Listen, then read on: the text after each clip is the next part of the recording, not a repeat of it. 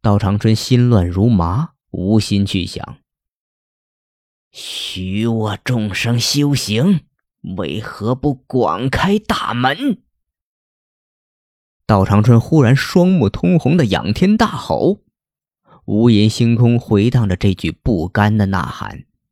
道长春状若疯魔，将身后的记忆碎片尽数轰碎，他最后的希望渐渐泯灭。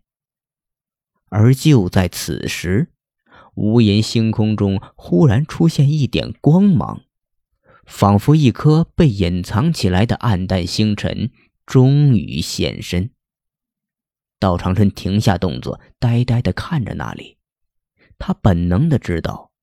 那里，就是所谓的真相。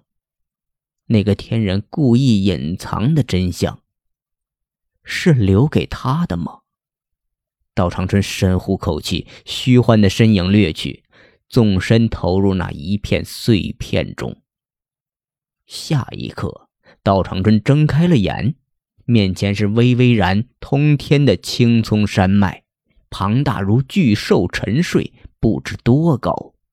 半山腰处已有烟云，有石梯从山脚一路延伸，宛如白蛇沿着青葱翠绿的山脉一路而上。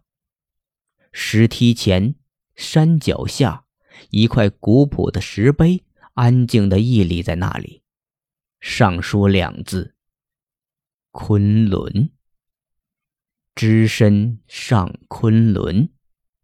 道长春面无表情，踏上石梯，气息沉稳的一步步走去。昆仑剑道。